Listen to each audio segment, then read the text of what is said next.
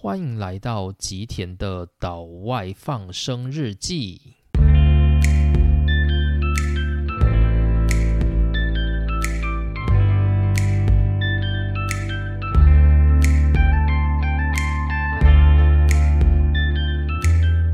大家好，欢迎来到今天的内容。那今天呢，是我们量子力学系列的第九集。那第九集呢，我们又可以回到尼尔斯波尔的身上。上一回呢，带大家就是把拉瑟福的一些生平给讲过。然后呢，关于一些放射性物质进入到我们的原子世界里头，那这一集开始就会进入跟量子力学比较相关的内容，就是呢，原子的结构到底该如何才能够好好的说明？那最终呢，把这个原子的结构做了比较清楚说明的人。或者应该说，最具有创举的这个说明者，就是我们的尼尔斯波尔。那提出了原子模型，也是尼尔斯波尔他在整个量子力学开始崭露头角一个非常重要的关键点。不过呢，今天大致上是不会讲到波尔他所提出的原子模型。我们今天呢，会先从原子模型的历史开始讲解起，然后再带到波尔他进入拉瑟福实验室里面所做的一些研究过程。那关于波尔的氢原子模型以及他的原子模型三部曲呢，就会留到下一集再来介绍。不过呢，就是我虽然是估，就是波尔的这个故事可能是上中下，但其实我根本不知道我在下集能不能够把这些概念都讲完。所以如果我发现我没有办法讲完的话，你可能就会发现这一集的标题变成尼尔斯波尔之二，就是呢，我可能会变成分一二三四集来讲解，也有可能出现这样子的状况。所以大家如果到时候看到就是标题改变了，就是。不要太惊讶，这一集呢，应该算是尼尔斯波尔的第二集。那这就请大家原谅，因为我真的是在录音之前啊，我都没有办法确定我今天大概要讲到哪里。我通常都是讲到大概四五十分钟之后，我觉得嗯，今天大概讲差不多了，我就把它收尾在这里。大概比较像是这样的状况，除非我发现就是内容真的只剩下一点，我才会就是用尽最后冲刺的力气把它撑到一个小时以上。不然呢，就是我大概讲到四五十分钟，我就会觉得这一集差不多了，就会想要把它暂停。所以就是请大家原谅我的准备不足，就没办法，因为平常还是要上班嘛。那上班有时候其实还是会加班啊，所以有时候真的加班加太晚，你又要录音的话，就可能会挤到我的睡眠时间。所以呢，有时候我真的就会。不想去打草稿，我就会先开始录，录到我觉得差不多了，然后就停下来，大概就是这样的状况。所以呢，就是我目前也没办法预估尼尔斯波尔到底会有几集，但应该啦，就是四集以内是绝对可以讲完的。但也有可能我下一集忽然就是如有神助，神灵附体，然后我就忽然开外挂一次，把整个三部曲全部讲完也说不定。但是呢，我想大家应该会。听得很痛苦吧，所以这里就先跟大家预告，尼尔斯波尔的篇章呢，说不定会有四部，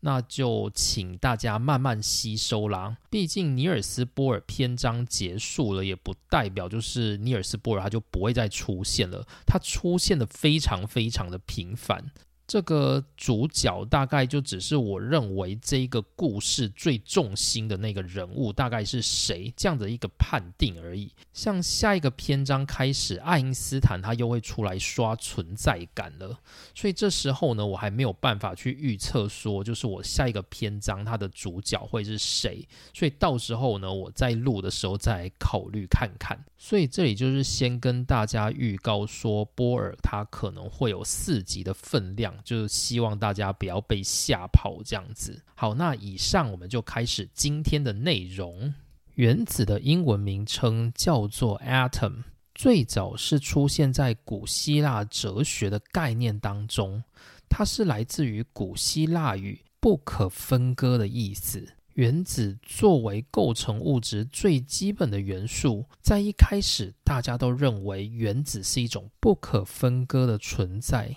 那因为原子它既看不见也摸不到，所以原子从十九世纪开始便是一个相当有争议的存在。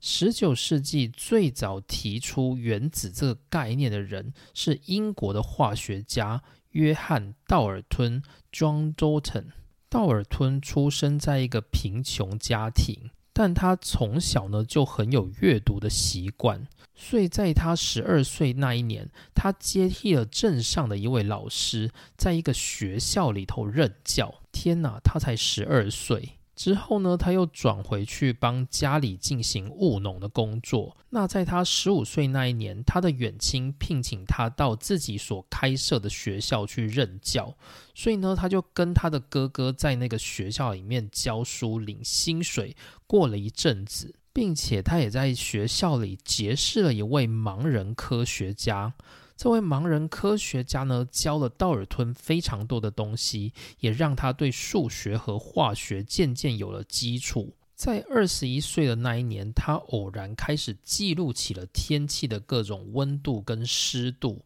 做着做着，他就这样子一路做了五十多年，并且成为一个非常知名的气体学家。而实际上呢，他是一个连大学都没有去就读过的人。那在他二十三岁的那一年，他原本想要到北边的爱丁堡大学去就读，不过呢，因为家里宗教的问题，他们反对道尔顿到英国国教所属的学校去就读，因此呢，道尔顿也只好放弃这个想法。接着呢，他在二十七年被受聘到一座叫做新大学的地方任教。这个新大学呢，就是现在的牛津大学。他在那里呢，成为一名教师，直到他三十四岁那一年呢，学校因为财政恶化，没有办法再聘请他，于是他就离开了学校，成为了一名家教，继续过着他的研究生活。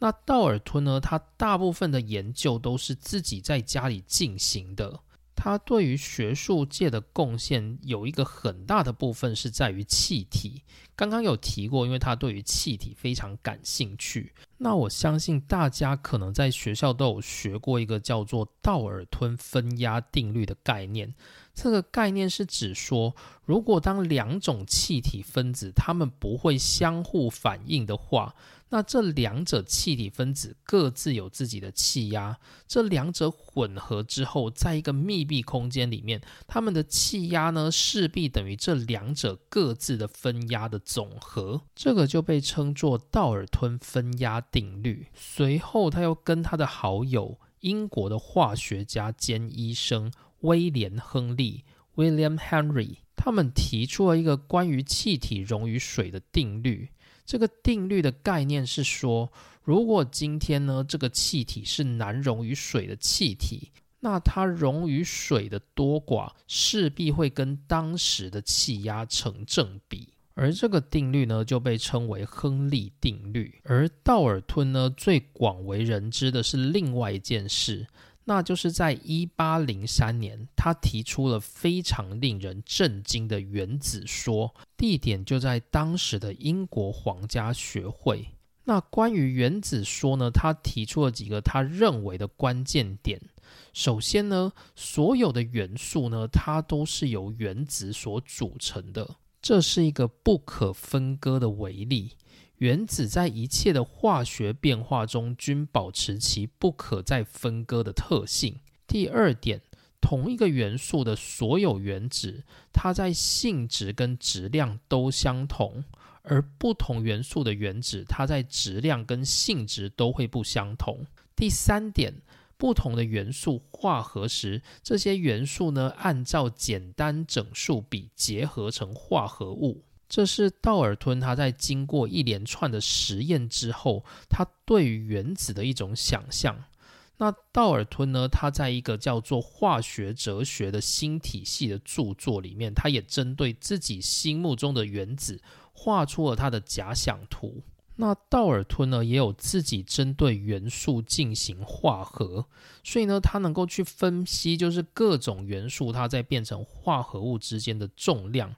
那最终呢，道尔吞他选择了氢这个最轻的元素作为重量的一个衡量标准。因为在当时，即使道尔吞认为有原子的存在，当时的技术呢还没有办法去测出一个原子的重量，所以呢，道尔吞他是透过各种元素的混合化合去设立各种分子式。不过呢，他在计算各个化合物所需要的重量的时候，他必须要找到一个基准。于是他就设定了这个基准就是氢，它的原子量叫做一，而原子量这个概念就是道尔吞所提出来的。而原子量的意义是该元素的一个原子它所含有的重量单位。于是呢，他选择氢的原子量是一。然后在化合之后产生了不同重量的比例，他把它拿去跟氢做比较之后，推算出该化合物的分子式。这是道尔吞对于人类世界破天荒的贡献。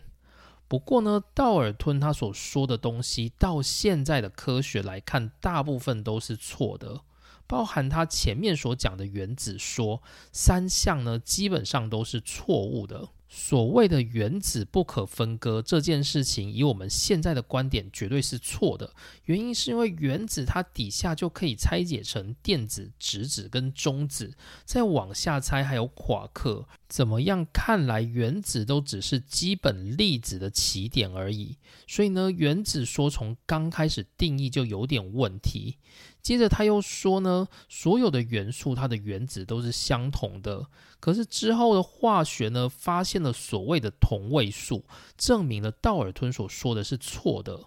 那另外呢，道尔吞他所提出的关于原子量的这个概念，到现在呢，基准也被重新改正。现在整个原子量的定义是以碳作为基准。一个亚佛加爵常数的数量的碳就是六乘以十的二十三次方个碳原子，它所具有的质量是十二公克。目前的科学界是以碳等于十二这个概念呢来作为是原子量的定义。而所有人呢，如果他今天要给定原子量的话，都要拿碳去做基准。例如说呢，我今天的质量是碳的一半，那我的原子量就是六。所以道尔吞他对于人类世界的贡献，在现今呢几乎都被重新更改。不过呢，在当时的时代，道尔吞确实是提出了破天荒的想法。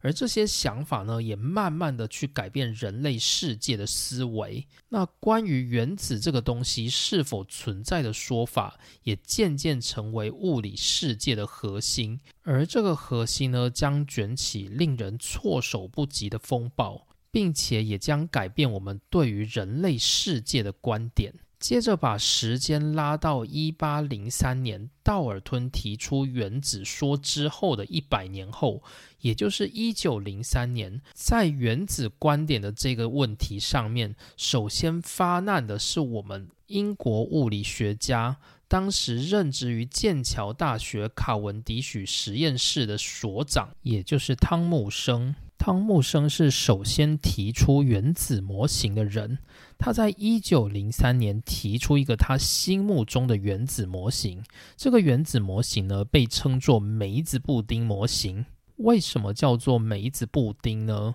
主要的原因在于电子所排列的方式。大家都知道，汤姆生他发现了电子。他发现电子之后，他认为原子的内部中心应该是由一群没有质量的正电荷所组成的。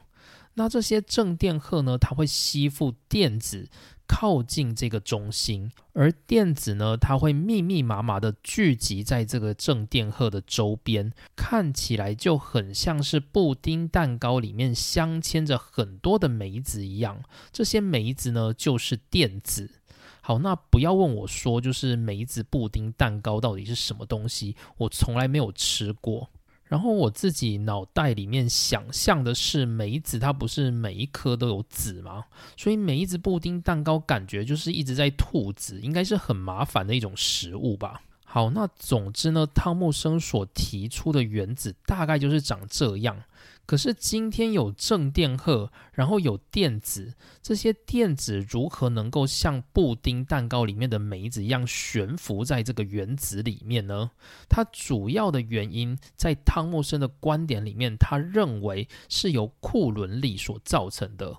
所谓的库伦力呢，就是指正电荷跟负电荷之间会相互吸引的一种力。那如果是同电荷，例如说正电荷对正电荷或负电荷对负电荷的话，那中间就会产生斥力。不管是吸引力或者是斥力，都算是所谓的库伦力。而汤姆森认为呢，电子之所以能够悬浮在原子里面，就是因为在这个吸引当中呢，原子吸引电子。而电子相互排斥，所以呢，最后整个系统就达到一个力平衡的状态。所以原子的内部达到刚刚好的力平衡，而电子呢就可以悬浮在原子当中。然后汤姆生也认为，不同的元素它之所以会不同，是因为它里面这个力平衡状态的电子数量以及排列的不一样所造成的。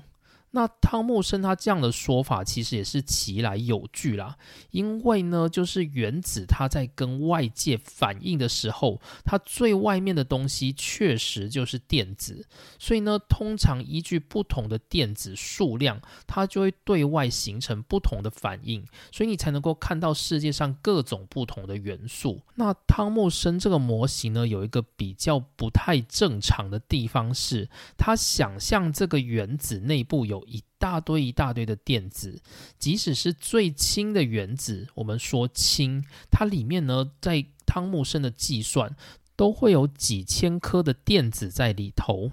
于是呢，在不久之后，他又自己进行了修正。他在计算中呢，发现到他把电子的数量估的太多了。汤姆生后来呢，推算出一个比较适当的规则。这个规则就是，原子内部的电子会达到一个上限，这个上限呢，就是原子量。所以举例来说，氢它的原子量是一，所以氢呢，它最多大概就只能够放一颗电子。而碳的原子量是十二，所以它里面呢就可以放十二颗电子。那它这个设定呢，基本上是类似现在的计算方式。不过他估错了一个东西，就是他把原子核算成是一个没有质量的中心，所以呢，他把所有原子的重量呢都集中在电子的这件事是错误的，所以呢，他实际上估出来的电子数量还是会比现在我们物理学上所认知的电子数量还要多。或者是呢，它可能会估算出现在一颗电子的重量比我们实际上物理学所认知的重量还要重，大概会有这样的状况。于是时间的长河继续向前走，画面来到英国的曼彻斯特大学，在一九零七年，拉瑟福他成为英国曼彻斯特大学的物理学教授。那主要呢是关于他在辐射上面的贡献。而在一九零八年，也就是他来到曼彻斯特的隔年，他就被授予了诺贝尔物理学奖的荣耀。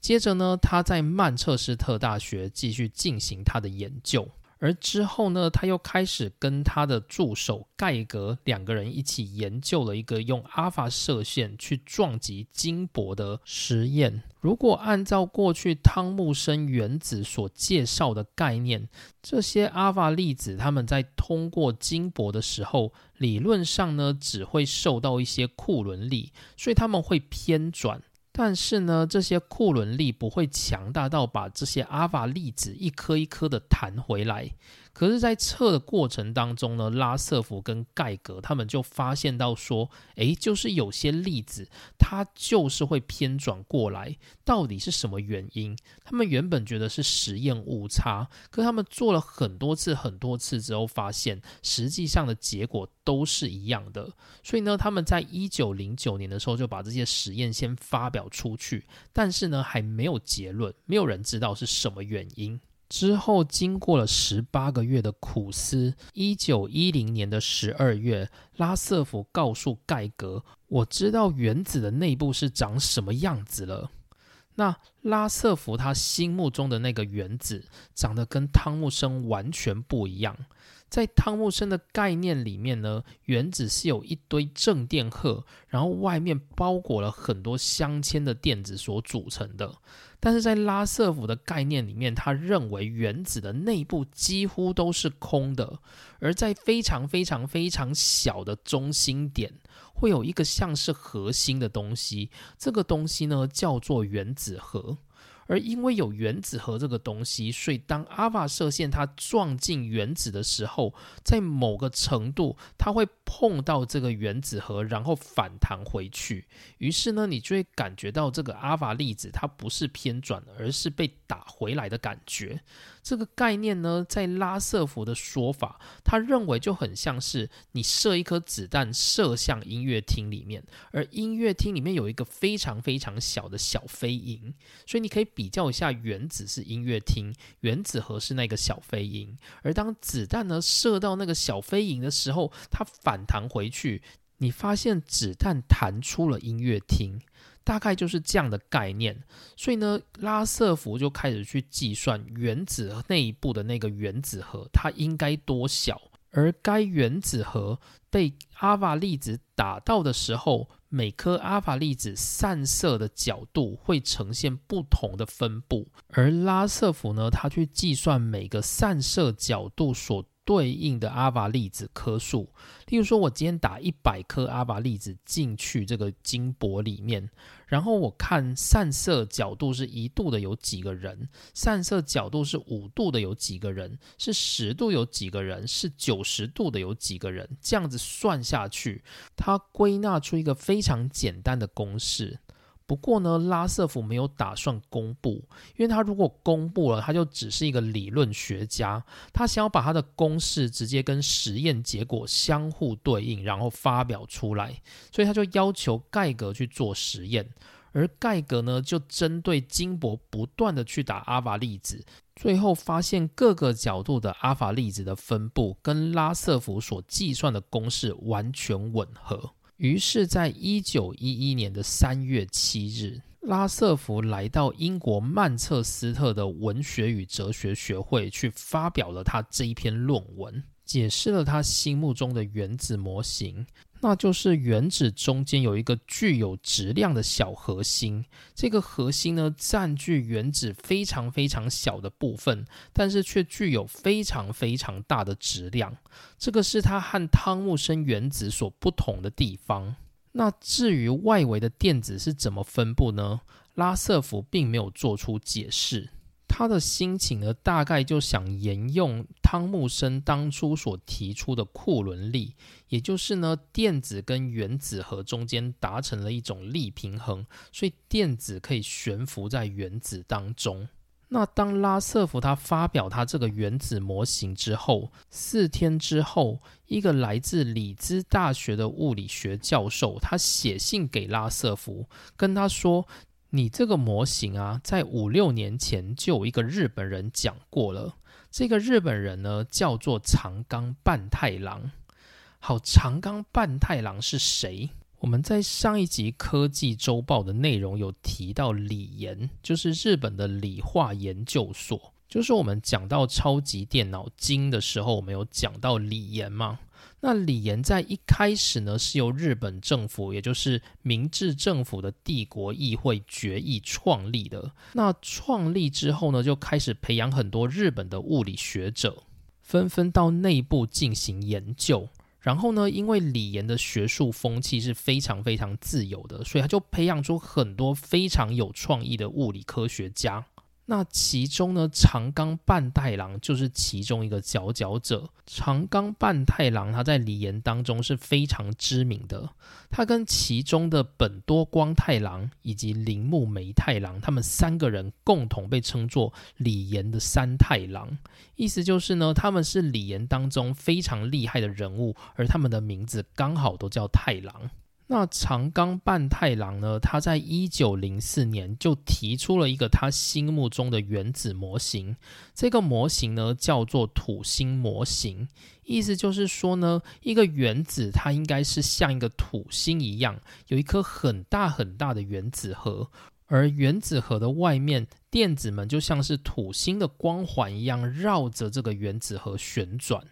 那拉瑟福呢？他看完长冈盼太郎他的研究之后，他这样回复里兹大学的教授，他说到说，虽然你认为我们两个的研究很像，但是呢，我们两个其实在本质上是完全不一样的。因为长冈半太郎的研究显示，原子的内部主要都是由原子核所占据。而拉瑟福他所提出的理论不一样，他认为原子内部的原子核非常非常的小，就像我们刚刚所提到的一个歌剧院里面的一个小蚊子那么大，这是跟长冈半太郎本质上完全不同的概念。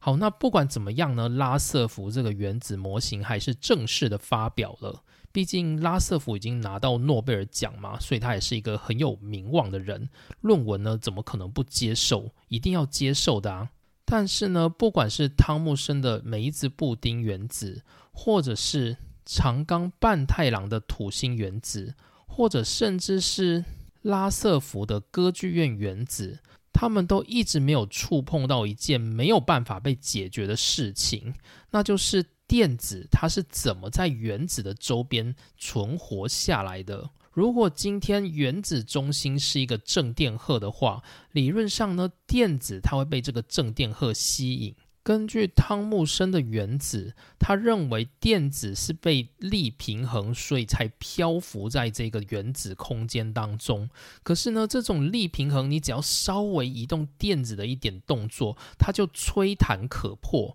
这个感觉就很像是你用尽了你全身的力气去顶了一个东西，然后你把它顶起来，去保持你的平衡感。可是呢，今天旁边只要有一个风吹草动，就有可能破坏你的平衡感，让这个东西掉下来。而汤姆森所设计的这个梅子布丁模型就是这样的感觉，就是所有的电子它维持力平衡是一个吹弹可破的状态，这不符合现实。然后，如果再讲到土星模型，我们可以想象，例如说月球它绕着地球旋转。月球跟地球之间有万有引力吸引，同时呢，它们又具有离心力，所以两者平衡下来，就让月球可以绕着地球旋转，永远不会坠落在地球上。可是呢，电子绕行原子核是不一样的，因为电子带负电，而原子核带正电。一个带负电的东西呢，依照电磁学的理论，它在绕行的时候势必会放出能量。而当它放出能量的时候，它的轨道就会越来越小，越来越小，最后就会往下坠，坠到原子核里面。你可以想象一下，这种感觉就很像是月球它绕着地球行走，结果呢，它月球越来越没有办法维持它的轨道，它就慢慢的绕，慢慢的绕，慢慢往下坠，最后坠到地球表面上的那个感觉。但如果原子是这样的存在的话，那万物的元素早就崩坏了。你今天买一个桌子，很快这个桌子就崩塌了，因为因为桌子的元素里头的电子它。掉进了元素里头的原子核里，所以元素之间会马上无法保持平衡，所以这个桌子很快就会垮掉。可你买一个桌子，通常不会垮掉啊，就是你可以用它用了好几年、好几十年都没有问题嘛。所以表示元素呢，它的电子是没有坠落到原子核里面的。既然它没有坠落到原子核里面，那就表示无论是长冈半太郎。或者是拉瑟福，他们的原子模型都没有去解释说电子如何维持在原子核的周边绕行，但是却不坠落的这个状态。那拉瑟福呢？他其实也意识到了这一点，所以他其实经过了很多的计算，尝试去解决这一件事情。他也请盖格就是重新估算了电子的数量，他发现呢，电子呢实际上或许比我们想象中的还要更少。所以呢，当他估算完这些少少的电子的时候，就表示说，一个原子里面。大部分的质量都集中在原子核当中，这表示原子核它对电子所造成的辐射影响会比我们过去的原子模型还要更大。那如果是这样的话，电子坠落的这件事就更理所当然的会发生了。所以呢，拉瑟夫他无法解决这一件事情，而解决这件事情的人就是我们将来要提到的尼尔斯·波尔。那我们在尼尔斯·波尔的上篇讲到，尼尔斯·波尔他在汤姆森旗下的实验室里面感觉到非常的不耐，原因是因为他一直要求汤姆森要去看看他的论文，并且给他一些研究上面的建议，结果没想到汤姆森一直都没有理会，所以他无聊的时候呢，就只能够先到。北边的曼彻斯特去找朋友，他在找朋友的过程当中呢，朋友就介绍他认识了一个刚得到诺贝尔物理学奖，并且参加了一九一一年第一届索尔维物理大会的人物拉瑟福。那拉瑟夫刚开始见到了波尔，就觉得他是一个对物理非常有热情的年轻人，所以就跟波尔聊了很多关于索尔维大会上面的趣事。那波尔呢，也从他的谈话中感受到了这个像是教师的人物，他对于物理学的热情。然后再反观自己目前的指导教授，也就是汤姆森，就觉得说，嗯，真的是不如归去的感觉。之后，波尔他又回到了剑桥大学。他在剑桥的卡文迪许实验室依旧没有感受到融洽的学术气氛。然后呢，波尔最终在多年之后，他找到了这个答案。他认为是我当时的英文知识不够多，并且我也不知道怎么恰当的去表达自己。所以很多时候呢，汤姆森他在跟我讨论的时候，我都只能够回答 "That's not right"。就是这个不正确，而汤姆生呢，他不喜欢听别人对他的指责，所以他跟汤姆生之间的关系就越来越差。那汤姆生呢，他不重视学生跟同事论文的事情也是出名的，所以呢，像同事有些人寄信给他，汤姆生可能就会一直都不回信，就是一个还蛮难相处的人就对了。而且呢，更让波尔失望的是，他觉得汤姆森已经不再积极去从事电子物理学的研究了。那后来呢，在当年的十二月，就是拉瑟福他又来到了卡文迪许实验室，因为我们知道拉瑟福他以前也是从这个实验室出身的嘛。那所以呢，在这个晚宴上面，波尔他又见到了拉瑟福，他又再一次感受到了拉瑟福的热情。于是呢，他就终于去跟拉瑟福讨论说，他可不可以就是离开汤姆森的实验室，然后到拉瑟福的实验室去进行研究。那波尔现在的状态其实是这样的，就是他有一个未婚妻，现在在哥本哈根。然后跟他跟他的未婚妻说，他想要到英国去留学一年，所以这时候呢，他跟他的未婚妻是分居的。那波尔心里的想法是，如果他在这一年里面没有得到一些成就，然后让他可以受聘到哥本哈根大学去任教的话，那。很可能就是未婚妻就会觉得说啊，那你是去屁呀的感觉，所以呢，波尔他就觉得说他必须要背水一战，赶快找到新的研究室，赶快去找到能够发表新论文的地方，所以呢，他就急急忙忙的去找了拉瑟夫，跟他讨论说，我可不可以换个研究室到你的研究室去？那拉瑟夫呢，他最后同意了，不过呢，这也是因为。波尔就是耍了一些小手段，就是他跟拉瑟福说：“哦，我想要学一些跟放射性有关的知识。”那因为拉瑟福他的专业就是放射线嘛，所以拉瑟福他就觉得说：“哦，你来学我专业，那好，那我就让你来这样子。”但其实呢，波尔他心里面想做的事情就是能够发一些比较好的论文，然后能够受聘到哥本哈根大学。好，但是呢，拉瑟福他也没有让他马上就来。他跟波尔说：“请你在学期结束的时候再过来。”那学期结束大概在二月底，所以呢，波尔真正来到曼彻斯特已经是三月的事情了。那过去呢，他的目标本来是想要在英国留学一年，现在只剩下四个月了，怎么办呢？不过呢，头都洗一半了，能学的还是要学嘛，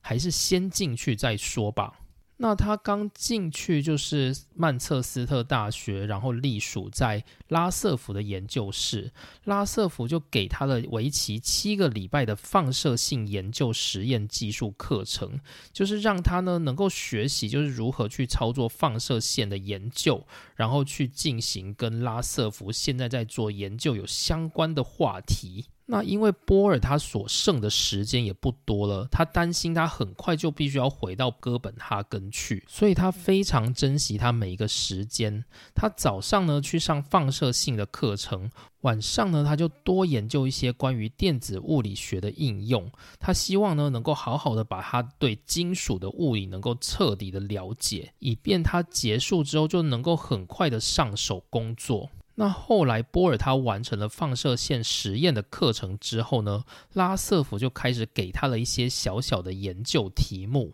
那当然，这些研究题目呢，在拉瑟福的实验室里面，大概都比较像是打杂的实验啦。所以呢，拉瑟福呢，他在写给他友人的信当中就有写到说，最近有一个刚从哥本哈根来到英国，并且从剑桥离开并到我们研究室的一个丹麦人。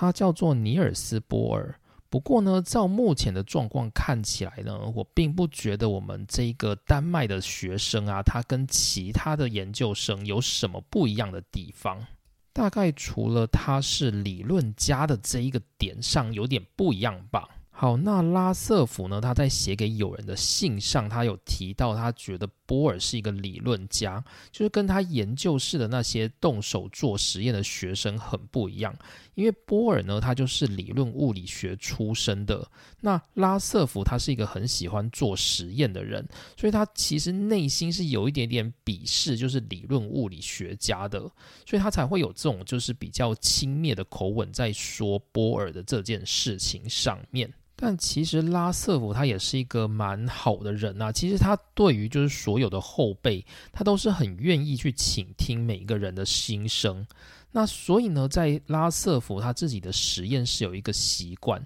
就是他们在每天下午的时候呢，研究生们会聚集在休息室里面，然后一边吃蛋糕，一边喝咖啡，并且一边讨论跟物理相关的问题。那内容呢，大致上都会围绕着就是原子科学相关的内容来讨论。那其中呢，拉瑟福也会来参加，并且这个话题里面不会有那种就是老师跟学生之间就是你尊我卑的状况。就是拉瑟福他其实是。很喜欢听学生表达自己的意见的。不过呢，在这个过程中，波尔也意识到说，拉瑟夫他讨厌一件事情，就是学生呢任意去夸海口说出某些不符合现实的事情。例如说，像理论物理学家就喜欢透过比较异想天开的思考，然后去建立一个目前在学界还没有被证实的一个理论或者是一个模型。像爱因斯坦就喜欢做这件事情嘛。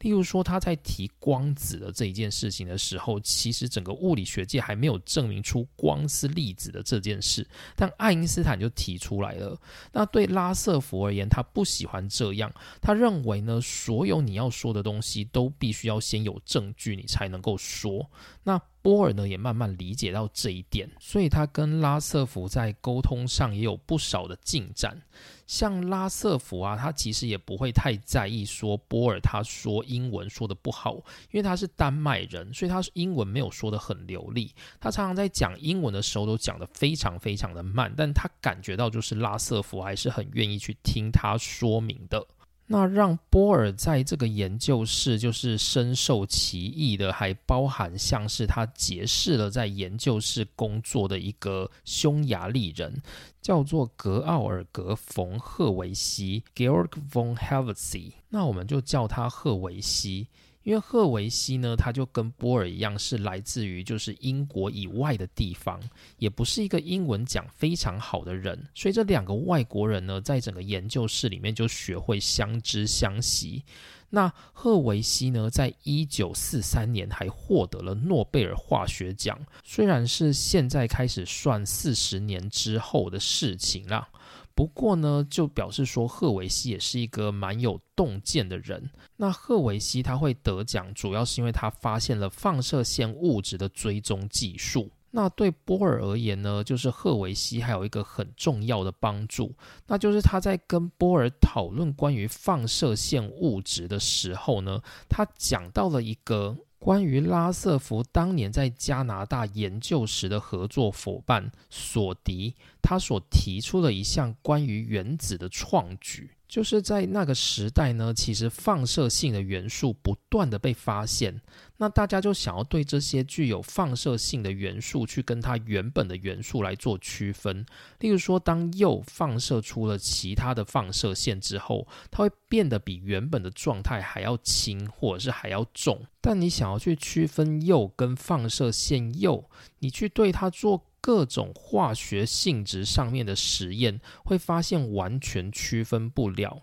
可是呢，他们测起来就是不同的物质，那怎么办呢？于是呢，索迪他就提出一个概念，这个概念呢叫做同位素，就是指说呢，你虽然这元素它经过放射性之后，它有同样的化学性质，但是呢，它物理性质也就是重量改变了，所以这两者呢可以称呼是同位素。可当他提出这样的观念的时候，其实对于当代的人是很麻烦的。主要的原因是因为当时我们在排列元素周期表的时候，就科学家们他们想要去利用周期表去帮每一个元素分类。那当时的分类方式是他们用重量去排列，也就是说呢，世界上最轻的元素叫做氢，所以它就放在第一个。那当时呢，测出来最重的元素叫做铀，它是第九十二个，所以就是按照这样的顺序去排列。那索迪的概念很像是，例如说，当铀放射出了放射线，所以铀变轻了。但这个放射出放射性物质的铀，如果去跟原本的铀进行化学分析的时候，会发现这两者是无法区分的。所以呢，索迪就认为它们属于同类的概念，应该放在同一个元素周期表的同一个格子里。可是这样呢，就违反当时元素周期表的概念，因为当时元素周期表呢是按照重量排的。那你今天铀它放出了放射性物质，然后变成一个比较轻的铀，在概念上呢，它就是一个比较轻的物质，它不应该跟原本的铀放在同一个空间才对，所以呢，这就成为一个很大的问题。那波尔他一看到这个论文的时候，他第一个想法就是，那就把元素周期表的排列方式改掉就好了。在波尔他看完这篇论文之后，他第一个想到的东西是，如果你今天说两个元素的化学性质一样，那并不表示说它们的重量应该是一样的，那同位素就是最好的证明嘛。那为什么它们化学性质一样？波尔的脑里的概念就是，它们原子核外分布的电子就应该是一样的。所以，如果今天一个铀它放射出来的放射线变成同位素铀，那表示说呢，它原子核的内部可能有东西变轻了，但是它周边的电子呢数量是没有改变，所以你就会发现原本的铀跟放射过后的铀，它的化学性质是一样。所以呢，波尔他想到一件事情，就是如果我们今天要去决定一个元素周期表，它是有什么样的化学性质的话，我们不应该用重量来排列，应该用电子的数量来排列。这就是现在我们在讲原子序的概念。我们现在去看现在的周期表。如果它是从第一个排到最后一个，它通常排列的方式是按照电子的数量，而电子的数量呢，我们一般就称作原子序。这在波尔当时他就看出了这样的概念了。可是呢，波尔他比较衰的地方就是。当他把这件事情告诉拉瑟福的时候，他说：“哎，我们可以发表看看，就是去把元素周期表给一个建议，就是呢去更改它的原子序。那主要是因为呢，波尔他自行的猜测，他觉得是电子的数量影响到化学性质，而不是过去普遍大家所认为的重量去影响到化学性质。所以呢，周期表应该要按照电子的数量来做新的。”排列才对。那拉瑟福呢？他听完之后，他又觉得不是很高兴。那原因呢？我想大家在前面应该都知道，就是拉瑟福他不喜欢人家夸海口去讲一些就是没有根据的事情。所以拉瑟福呢，他就给了波尔劝诫，他说，在实验证据相对不足的情况之下，要防止过度的推测的危险。所以呢，波尔最后就没有办法把他的这个构想变成论文，毕竟他的老板不同意嘛。那于是呢，这个机会就这样溜走了。而溜走的这个机会呢，就被一个荷兰的律师给抓到了。这个荷兰人的名字超长，所以我就先讲他后面的几个字，叫做范登布罗克，我们就称呼他布罗克好了。布罗克呢？他在一九一一年的七月，他写了一封信给就是《Nature》杂志，然后告诉他们说，他认为啊，就是原子序这种东西不该再按照重量排列，而应该去按照它电子的数量排列。这个想法呢，是他从就是拉瑟福所提出的原子模型推导的，所以他就提出了这样的一个猜测，然后发表在《Nature》的杂志上。但是呢，这个内容啊就没有什么人支持。那所以一九一三年，他又自己觉得嗯蛮理亏的，所以他又写了一封信给《Nature》杂志，然后跟他说：“诶，我觉得我写的这个猜测可能不对，就是我还是撤回我的假说好了。”结果没想到呢，他刚写完之后的一星期，索迪他就写了一封信给《Nature》杂志。那索迪呢？当时他已经是在就是格拉斯哥大学里面任教。格拉斯哥呢是苏格兰最大的一座城市，而格拉斯哥大学也是英国国内非常知名的一所大学。好，那于是呢，关于原子同位素这个概念的发明者，也就是索迪，他都背书了。那之后呢，拉瑟福也跟着发一封信，表达说他也支持范登布罗克的说法。所以呢，学界开始认可了要把原子序改变成用电子数来做排序。但是呢，这个概念其实在波尔刚开始就提过啦。那所以波尔他心里是很怄的。不过嘛，因为波尔他就是来留学的，所以他心里就想说啊，算了算了。所以波尔呢，他就继续投入到自己下一个研究去。那索迪呢，也就因为这件事情，就是关于他提出同位素这个概念，并且也引导布罗克去提出了这个关于原子序排序的新构想。所以呢，他获得了一九二一年的诺贝尔化学奖。所以波尔他当年所提出的先机就这样溜走了。不过呢，波尔他也没有感觉到难过啦，因为他是真心相信拉瑟福，然后觉得拉瑟福是一个很值得尊敬的人。他在回忆的时候有讲到说。我对他的判断力充满着信心，并且敬仰他强大的人格魅力，这才是我们灵感的基础。所以在他的研究室工作中的每一个人都可以感觉到，他使我们每个人都能够尽最大的努力去避免辜负他对于我们每一个人的重视。所以波尔他其实还是很感谢就是拉瑟福的，因为他觉得拉瑟福就有点像是一个王者风范。就是当王者从善如流的时候，天下就归心的那种感觉。所以波尔他其实是没有觉得太多的难过。那于是呢，他就把后来的精力放在下一个事件上面。而下一个工作灵感是来自于就是近期才被发表的一篇文章。发表者是拉瑟福研究室旗下的一个工作人员，他也是一名理论物理学家，叫做查尔斯·高尔顿·达尔文。那大家听到达尔文就会觉得，嗯，好像还蛮耳熟的吧？那没错，就相信你的直觉，他就是伟大的自然科学家，也就是提出物竞天择的达尔文的孙子。那这篇文章的内容呢，则是关于他去分析，就是拉瑟福所提出的原子模型里一些关于能量的问题。那他拿的呢，也是当时就是拉瑟福他发现原子核的那一个实验，就是利用阿尔法粒子去散射金箔。那在散射的过程中，就是我们有提到会有一些大反弹的，就是散射粒子。但是呢，达尔文他忽略了这些散射粒子，他把重点呢放在那些就是经过金箔原子并且失去能量的这些阿法粒子，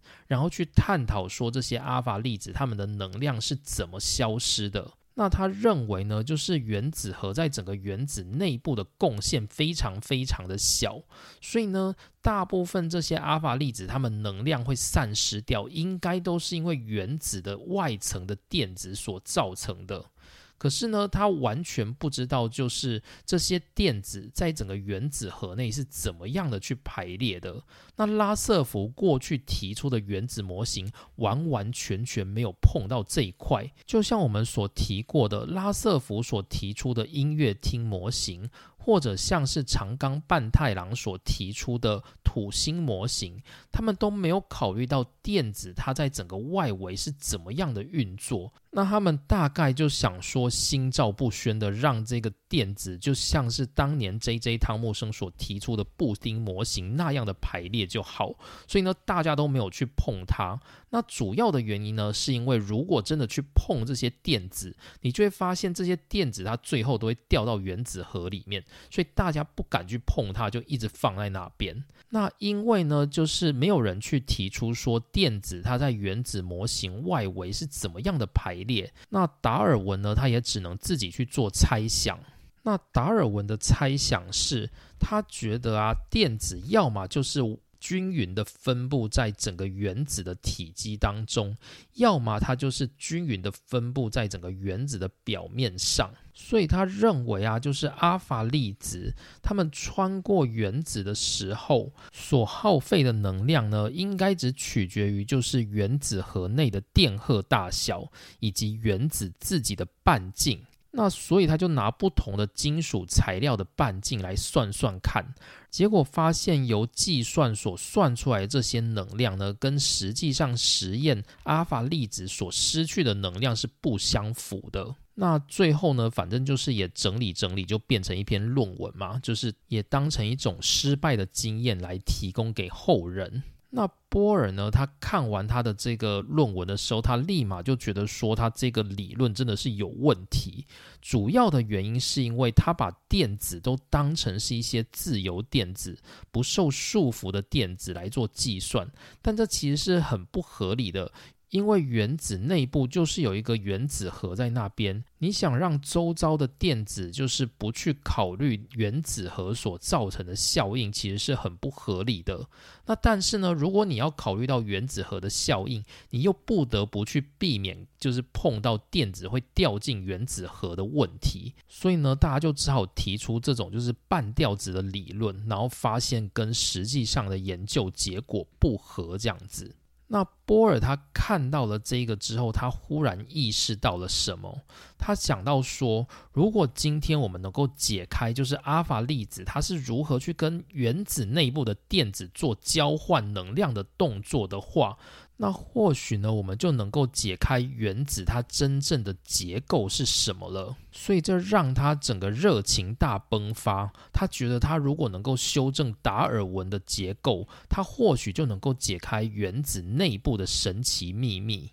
那因为波尔他现在在英国已经剩不到多少时间了，他只剩下不到三个月，他必须要解开这个原子内部之谜，所以他已经放弃了，就是他过去那种非常强迫症，要不断打草稿，连写给他弟弟的信都要不断打草稿的这种浪费时间的做法。他在写信给他弟弟哈罗德的时候，有提到说，这一阵子我觉得自己过得还不错。因为呢，我理解到就是阿尔法粒子它是如何被整个原子所吸收。那这个原因呢，是因为我们研究室啊有一个数学家，他是以前达尔文的孙子哦。那他刚刚发表了一篇文章，他内容不是很好，所以我决定要替他做一些修正。我计划呢，我很快就能够因为这个主题再发一篇小论文。那波尔呢，揣着这样子的心情，他同时也把他的构想告诉了他的老板拉瑟福。结果拉瑟福呢，这一次竟然没有拒绝他，